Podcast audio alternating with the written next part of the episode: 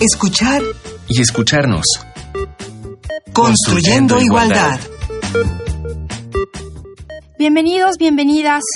Esto es escuchar y escucharnos. Qué bueno que nos sintonizan. Y a quien no sintonizan por primera vez el día de hoy, les damos igualmente la bienvenida. Seguramente van a encontrar cosas de interés. Nuestro tema de hoy es mujer y vejez. Para ello están con nosotros la doctora Verónica Montes de Oca, socióloga, maestra en demografía y doctora en ciencias sociales con especialidad en población por el Colegio de México. Ella es investigadora titular en el Instituto de Investigaciones Sociales de la UNAM, miembro del SNI nivel 3 y desde 2012 coordina el Seminario Universitario Interdisciplinario sobre Envejecimiento y Vejez en la UNAM. Está también la maestra Jennifer Cooper Troy, profesora jubilada de la Escuela de Posgrado de Economía de la UNAM.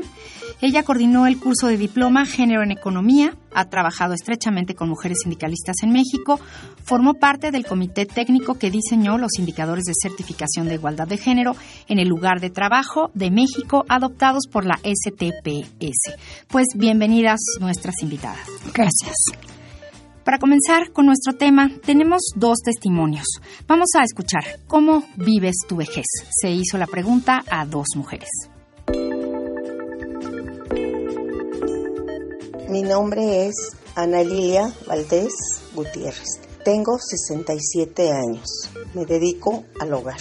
Me levanto, doy, preparo el desayuno, eh, hago mis cosas, mi, mi quehacer de la casa, preparo la comida. En la tarde termino de mis labores y me voy a hacer ejercicio. Tomo clases de zumba los de lunes a viernes. Es un ejercicio que me ha servido mucho porque me es una hora que la dedico para mí y me divierte y me gusta el baile. Luego también voy a caminar cuando tengo tiempo. Hay días que me traen a mi nieto que tiene 8 años, mi adoración, y pues me dedico a cuidarlo. Y ese es mi día, ya en la noche este, llego ya más relajada, ceno y ya me pongo a ver un rato la televisión o me pongo a leer un rato y ese es mi día de ama de casa. Hola, esta señora es Vicky, de 68 años de edad. Puedo decir que gozo de salud pues plena porque camino, voy Trabajo todavía a esta edad bastante bien. Me levanto a las 6, 7 de la mañana, doy gracias a Dios por este nuevo día y me dedico pues a vender. Vendo, por ejemplo, todo el producto de Natura y también vendo tornillería en general a los negocios, los grandes y pequeños negocios como ferreterías. Todo el día voy a la calle, y pues son actividades ya empiezo a sentir un poco pesadas porque pues ya mis rodillas me han dolido, mi ánimo siempre ha estado bien, siempre he sido una persona muy segura, muy agradecida con Dios por el carácter, la forma, la manera de que pues yo me conduzco, creo que es lo correcto en la vida, pero sí es conveniente que uno esté satisfecha a conforme va llegando la edad más con lo que uno va haciendo. Debe de ser así, que padecemos muchas cosas, muchas penurias, pues sí, pero ser conforme, porque así es parte de la vida, parte de lo que nos toca vivir. Pues estos dos casos son son dos casos de una vejez agradable, una vejez activa, una vejez resuelta y cuidada, que es lo que quisiéramos para todas las mujeres de este país. Eh, sabemos que no es así para todas, pero la lucha va por ahí y el interés de hacer este programa también va por ahí, reflexionar un poco con respecto a las mujeres y la llegada a la vejez. Y pues, ¿qué, ¿qué es la vejez? ¿A partir de qué edad se considera una persona como entrada en la vejez o vieja? Eh, pues bueno, yo creo que mm, la edad es algo relativo, es, es un constructo también, tanto como la vejez es un constructo social. Podría ser que a lo mejor a principios del siglo, cuando la esperanza de vida en México era muy baja, los ancianos fueran de 40 años pero conforme nuestra transición demográfica y nuestra expectativa de vida ha aumentado, entonces a los, a los viejos y viejas los hemos puesto en un rango de edad que realmente es una arbitrariedad, pero cuando se hizo, se hizo con la idea de poder identificarlos cronológicamente y que es posiblemente los 60 años y más. Pero aún en el campo mexicano hay mujeres de 50, de 40 años que ya podríamos decir que por el desgaste físico, su edad biológica es de una persona mucho mayor, aunque su edad cronológica no lo parezca.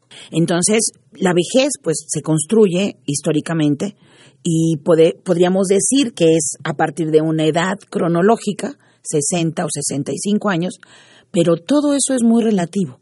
Es muy relativo, depende de la clase social, de la etnia, si eres hombre o mujer, y sobre todo de todo lo que tú has experimentado en tu curso de vida. Porque pudiera ser que has tenido una serie de accidentes en tu vida o has vivido trabajando jornadas muy extenuantes o has tenido muchos hijos, ¿no? Que también ese es un tema muy importante, sobre todo en las mujeres, su salud reproductiva y postreproductiva. Y eso hace que muchos de los procesos biológicos se aceleren, ¿sí? sean prematuros a la edad cronológica. Entonces, por eso, eso es, todo eso es muy relativo. Pero pensemos que nos ponemos de acuerdo todos y que de 60 años y más, digamos, estamos de acuerdo, entre comillas todos, que esa, desde ahí podríamos decir que es una edad identificada institucionalmente para ubicar a las personas adultas mayores pero eso es, las personas de 60 años no se sienten viejas a los 60 años, obviamente. Depende, ¿no? yo conozco gente de 25 años que yo puedo decir que ya son viejas, porque ya han perdido la curiosidad de seguir aprendiendo, pero estoy totalmente de acuerdo con Verónica de que la, la cronología es una parte, pero vivimos la vejez de manera individual sin embargo, está condicionado por la sociedad, como dijo Vero, y lo que para nosotros hoy en día, según nuestro género, territorio, nivel de ingresos, el trabajo activo que hemos realizado también es un determinante de cuándo nos envejecemos. Pero a mí me gusta hacer la pregunta, y lo hago a, amigas viejas. ¿Cómo sabes que has llegado a la vejez? Es como un chiste un poco. Y algunos dicen, pues ya sé porque paso más tiempo buscando mis lentes que usándolos. Hay todo en Internet respuestas muy chistosas a esta pregunta, pero como dice Verónica, es relativa. Hay gente que dice, ¿cuántos años tengo? ¿Qué importa? Es como que me siento adentro. Entonces hay un factor socio-psicológico que, también está influyendo en este que me siento. Pero obvio, hay una parte biológica, cronológica, hay una degeneración de órganos, de facultades, y no lo podemos negar. Y todas que ya somos viejas, estamos muy conscientes de estas limitaciones, pero eso no quiere decir que me siento vieja este, necesariamente o no todos los días. Y entonces en esta construcción social es diferente la construcción de las mujeres dependiendo dónde vivan, por ejemplo, las mujeres del campo. Totalmente. Las personas en el campo fundamentalmente viven también a través del trabajo y del uso del cuerpo de una manera mucho más ruda que la de la ciudad. Sobre todo porque acá existen servicios, transporte, como sea, hay construcciones y hay una serie, mercado de alguna manera, que te permite ir como viendo, modulando tu cuerpo, alimentándote y demás. En cambio, en el campo, las personas caminan muchísimo, muchísimo. Trabajan mucho directamente en la tierra, en la agricultura, en la, en la ganadería, en actividades agropecuarias. Hay gente, por ejemplo, en el campo que es muy madrugadora, ¿no? que trabaja desde muy temprano para evitar justamente la exposición al maravilloso astro que nos ilumina siempre, pero que en exceso puede ser muy dañino. Y nosotros en la ciudad tenemos un poquito más de información y más, más transporte, más servicios que en el campo. Pero un poquito tratando también de, de meter una complejidad en esta cuestión de la construcción social, también de pronto pensaba yo que la edad estigmatiza, porque las personas, por ejemplo, desde que esta institucionalización de la edad implica que ya desde aquí comienzas a ser viejo, vieja, entonces empieza una cadena de situaciones de estereotipación. Entonces, no, hay una cosa que me decía un amigo filósofo, psicoanalista, hace unos días, me decía, es que hay una alzheimerización de la vejez. Ay, es que ya se te olvida porque ya, ¿no? Ya eres mayor. Entonces, estereotipamos también en función de la edad. Y eso me parece un, un tema digamos, muy delicado, que tenemos que tener cuidado, pero que curiosamente no funciona en el campo. En el campo no es así, porque en el campo todas las personas son un recurso fundamental y aportan a la producción y a la, economía de autoconsumo. Pero acá no. Entonces, son como formas distintas de ver la, la vejez, ¿no? Jenny, en cuanto al estereotipo de la vejez, ¿cómo se da este en la ciudad?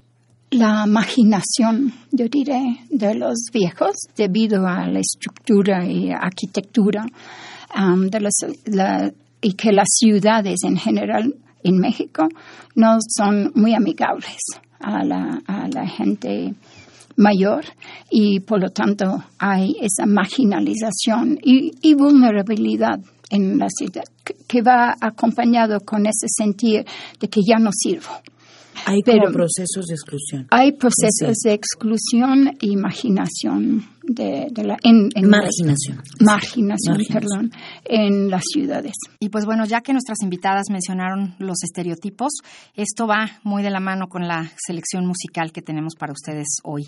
Elegimos un clásico que todas y todos conocemos. Di por qué de Cricri, Francisco Gabilondo Soler, compositor y cantante y gran figura para los niños mexicanos de hace muchos años y yo creo que también de ahora. Creo que lo, lo hemos retomado un poco y lo hemos puesto a las nuevas generaciones. Vamos a escuchar.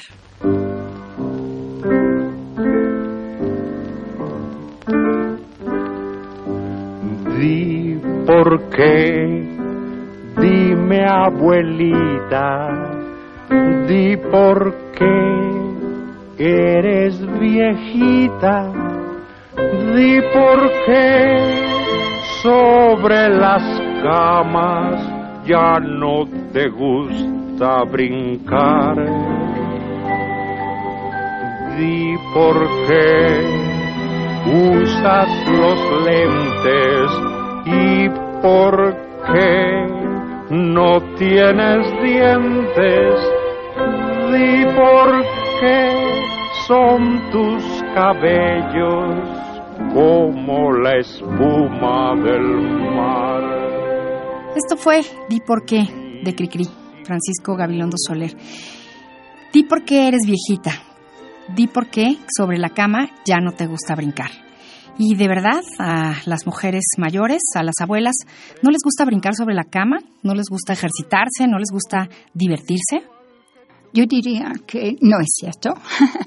Obvio, tenemos limitaciones físicas, este, tal vez no brincar, pero rodear sobre la cama sí. Pero diría también que las abuelas están cansadas y tenemos estudios del uso del tiempo que podemos calcular el número de horas que las abuelas están dedicando al cuidado de los, los nietos y esto es parte de la política económica también, porque el Estado está ahorrando dinero pones en lugar de mejores servicios de guarderías, a donde las abuelas sí pudieran participar en guarderías comunitarias. Es que hemos sido muy poco creativos en ese sentido de integrar a las abuelas a, las, a la comunidad, muy a diferencia de los chinos, por ejemplo. Pero como me dijo una mujer, me encanta mis, mis nietos, me encanta. Pero cuando vuelve obligación, ya se pierde su encanto tanto para los niños como para la abuela. Y tenemos que tener mucho cuidado con eso, porque ya en Chihuahua hay Día de la Abuela, ¿no? Y es y qué bueno que haya reconocimiento. Yo prefiero el Día del Adulto Mayor de las Naciones Unidas en octubre, porque puede ser que pase lo que ha pasado en España el Día de la Abuela ya es este como Día de las Madres, que también hay que celebrar a las madres, pero un romanticismo que te deja un dilema moral espantoso como abuela. ¿no? Y, y, porque el Estado, y en última instancia, que tenemos que denunciar eso en que el Estado está aprovechando de nuestro amor y cariño para ahorrar del presupuesto. Este, como economista lo veo clarísimo y lo podemos calcular. Pero esto, esto no quiere decir que ser abuela es una una fase de la vida muy grata para los que somos abuelas, ¿no? Pero con los cambios en las familias, en la estructura familiar y la inmigración, por ejemplo, la movilidad de la... Hay muchos abuelos que, y abuelas que no pueden ayudar a sus familias cuidando y el Estado también tiene que tomar esto en cuenta. Totalmente de acuerdo, Jenny. Me estoy acordando de nuestra querida amiga Teresita de Barbieri. Ella decía que no había una labor más valiosa, digna, poderosa y poco valorada que el cuidado. El trabajo de cuidar, cuando ella lo empezó a manejar, fue hace muchísimos años. Y ella decía que no había una cosa más importante que saber cuidar a los otros. Sin embargo, efectivamente, hemos abusado de la condición femenina y el Estado se ha ahorrado cerca de un cuarto de su Producto Interno Bruto, aprovechándose de las mujeres a través del cuidado. María de los Ángeles Durán, una socióloga española, recientemente galardonada con el Premio Nacional de Sociología en España 2018, mencionaba que la riqueza del cuidado es fundamental y por supuesto, como dice Jenny, se puede calcular y si le ponemos un precio a la hora en la que estamos cuidando, a los hijos, al esposo, a nosotras mismas, a, las, a los animalitos en la casa o personas que están enfermas o con discapacidad. El valor de ese cuidado es impresionante. Entonces, es un trabajo que a través del amor se ha dejado sin un valor en el mercado, pero es fundamental. Es tan grande ahora este trabajo de cuidar, como, como se le de, de llamar, que realizan las personas cuidadoras, que frente al mercado de trabajo femenino y la participación de las mujeres en el trabajo en el trabajo fuera del hogar, lo cierto es que este, este cuidado se sigue realizando. Entonces, las horas de dormir que tenemos las mujeres en México, según la encuesta esta del uso del tiempo es mucho menor que la de cualquier otro otras personas. Las mujeres dormimos poco, eso afecta nuestra salud fundamentalmente, afecta nuestra concentración y afecta también nuestro propio autocuidado. No tenemos tiempo para nuestro propio autocuidado y eso a su vez determina la forma en cómo estamos envejeciendo. Y las mujeres adultas mayores reproducen este estereotipo de cuidadoras. Eh, digo, eh, mujeres mayores porque hay más mujeres. Eh, los hombres por lo general mueren más jóvenes, entonces ellas viven más, ejercen más este papel de, de cuidadoras. Pero, ¿quién las cuida a ellas? Las mujeres adultas mayores son cuidadas básicamente por los hijos e hijas, ¿no? Y básicamente por las hijas. Los hijos sí cuidan, porque también no hay que, de pronto, al contrario, hay que motivar más a los hijos varones a que participen en el cuidado. Pero de verdad es, una, es un tema que tiene mucho que ver con la feminización del envejecimiento. Como tú dices, vivimos más años, pero no en las mejores condiciones. De pronto ya no brincamos sobre la cama, como dice Cricri, porque nuestra percepción del riesgo es mucho mayor y sabemos que nuestra rehabilitación cuesta más trabajo. Entonces, sí tenemos una mayor percepción de las cosas, somos más selectivos, defendemos y vamos con más cuidado haciendo cosas, justamente para no tener peligro, para cuidarnos del peligro.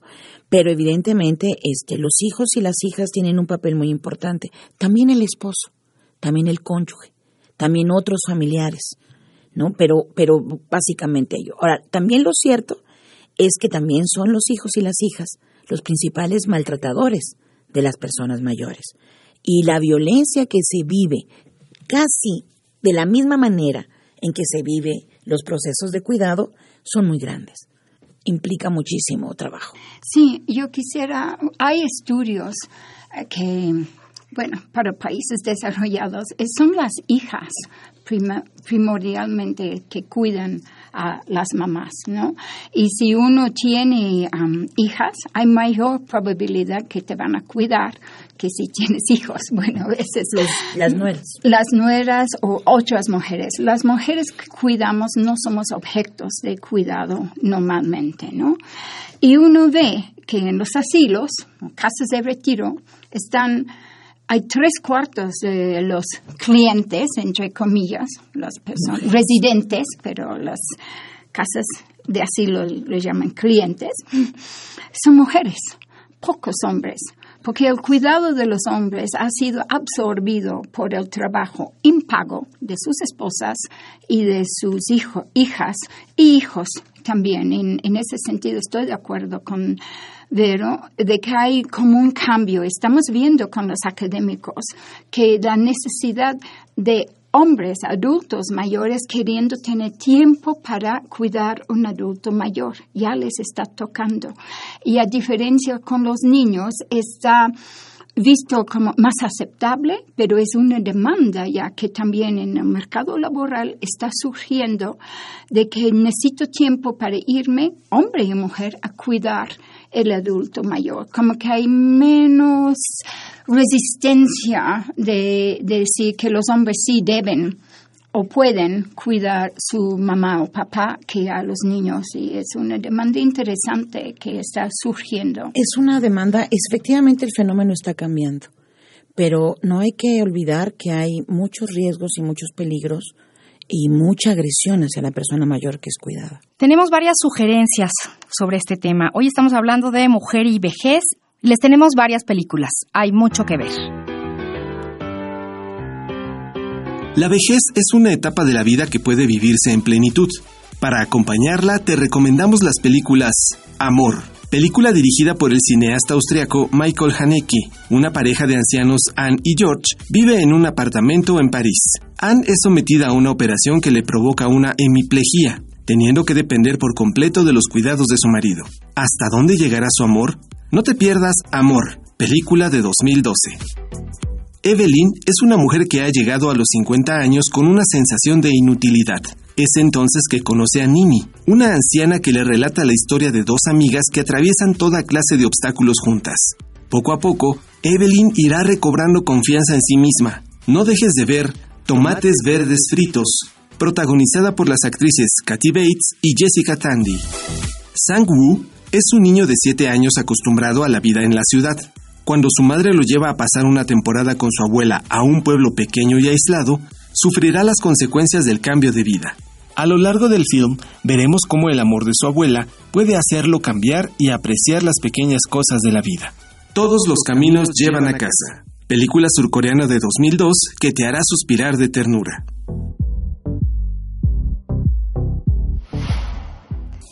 Bueno, pues ¿cuáles son los padecimientos más frecuentes o más graves de las adultas mayores en México? Además de enfermedades, Verónica habló también sobre el maltrato. Bueno, aquí hay varias cosas que hay que mencionar para poder hacer recomendaciones, ¿no? Una es que durante el curso de vida vamos generando estilos de vida que de pronto se traducen en enfermedades. Y creo que en las ciudades, ¿no? Especialmente toda la cuestión de las cardiopatías, la diabetes y la hipertensión y todo lo que a veces los geriatras llaman síndrome geriátrico es presente. Pero lo que quiero que nuestros radioescuchas entiendan no es tanto el padecimiento en sí, digamos que evidentemente implica muchos riesgos y mucho cuidado a la salud, sino lo largo que es la cronicidad de estos padecimientos. Hay personas que cuando los diagnostican, la mitad de su vida están bajo medicamento porque hay una multimorbilidad. Entonces, el tema es cómo desde edades más tempranas podemos retrasar lo más posible hasta la desaparición este tipo de enfermedades, sobre todo por el tipo de alimentos bajos en azúcar, la actividad física y todas estas cuestiones que tienen que ver con un cuidado previo. Otro tema fundamental tiene que ver con los maltratos esto otro padecimiento que a lo mejor no está relacionado con la salud, pero solamente quiero señalar un dato muy importante que, que recuperó Liliana Giraldo. El maltrato en una persona con discapacidad, ojo, se triplica en una persona con discapacidad que ya obviamente tuvo un proceso de multimorbilidad previo, con diabetes, a lo mejor con pérdida de partes de tu cuerpo y que obviamente está generando también una, una cuestión de maltrato. Entonces, ve cómo está relacionada la cronicidad con el maltrato, con la situación de la ausencia, a lo mejor con la cuestión del cuidado, y eso me parece que es lo más importante que, las personas que nos escuchan tengan que saber sobre este tema este epidemiológico. Sí, yo creo que um, esa plática sobre las enfermedades crónicas nos remite también a cuestiones bioéticas. Nos estamos matando para tratando de vivir más tiempo. la medicalización de la vejez, ¿no? Y a veces nos cuesta decir, todos somos mortales, ¿no? Los doctores te van a mantener vivo años. Sí, es gran negocio mantener los viejos vivos. Pero yo creo que como gente adulto mayor tenemos que decir, tengo la edad para morir cuesta y es muy fácil para mí ahorita estar diciendo eso. Pero llega un momento con la enfermedad y depende de la enfermedad, pero eh, lo que está pasando es que la gente está viviendo más y más tiempo, pero no con calidad de vida y nos remite a, como gente mayor de discutir eso. No quiero decir que tenemos fecha de caducidad, no. Pero si una persona de 75 años muere, no es una tragedia. Si una joven sí, de 25, 20, claro, es una tragedia. Entonces, ese problema de las enfermedades crónicas va vinculado a una discusión muy difícil de dar, vinculado a la bioética. Claro, el, el único problema aquí es que la bioética tiene que vincularse no a la persona, sino a las instituciones de salud. Y justo en este sentido, ¿cuál es el papel que deben jugar las instituciones y las políticas públicas con respecto a las adultas mayores? el respeto de los derechos humanos es fundamental. O sea, la persona puede consentir si quiere un tratamiento o no en salud, pero no se le puede imponer por parte de la institución. Y tampoco podemos de pronto, no sé, recomendar una edad para morir, no tampoco, porque eso depende de la persona. Entonces, lo que sí creo que es muy importante es el respeto de los derechos humanos con perspectiva de género, en las personas ancianas. Y sobre todo, algo que es muy importante para Naciones Unidas es resaltar que personas son personas son tanto los niños son personas como las mujeres jóvenes adultas y las mujeres ancianas y los hombres ancianos en cualquier momento de su vida son personas. Los transgéneros son personas, transexual son personas y el tratamiento que debe dar el Estado es justamente a través de personas. Entonces hay modelos centrados en la persona y eso me parece que es fundamental. Hay derechos humanos que hay que respetar. Pues personas somos a cualquier edad no importa el sexo, el género, no importa nada. El respeto se lo debemos a todas las personas. Y nos quedamos con, con, una frase que dijo una de nuestras invitadas. La edad es algo relativo. No somos viejos, el cuerpo puede cansarse, pero si nos cuidamos y tenemos una vejez activa, es también una época para disfrutar no perdamos la capacidad de sorpresa. Muchísimas gracias a la doctora Verónica Montes de Oca y a la maestra Jennifer Cooper Troy. Hoy hablamos de mujer y vejez en Escuchar y Escucharnos. En la coordinación, Ana Moreno, en las redes sociales del CIEC, Jorge Hernández, en la asistencia de producción, Carmen Sumaya, en la operación técnica, Miguel Ángel Ferrini, en la producción, Silvia Cruz Jiménez. Yo soy María Amalia Fernández. Nos escuchamos la próxima semana. Estamos construyendo igualdad. Radio UNAM y el Centro de Investigaciones y Estudios de Género presentaron Escuchar y escucharnos. Construyendo, igualdad.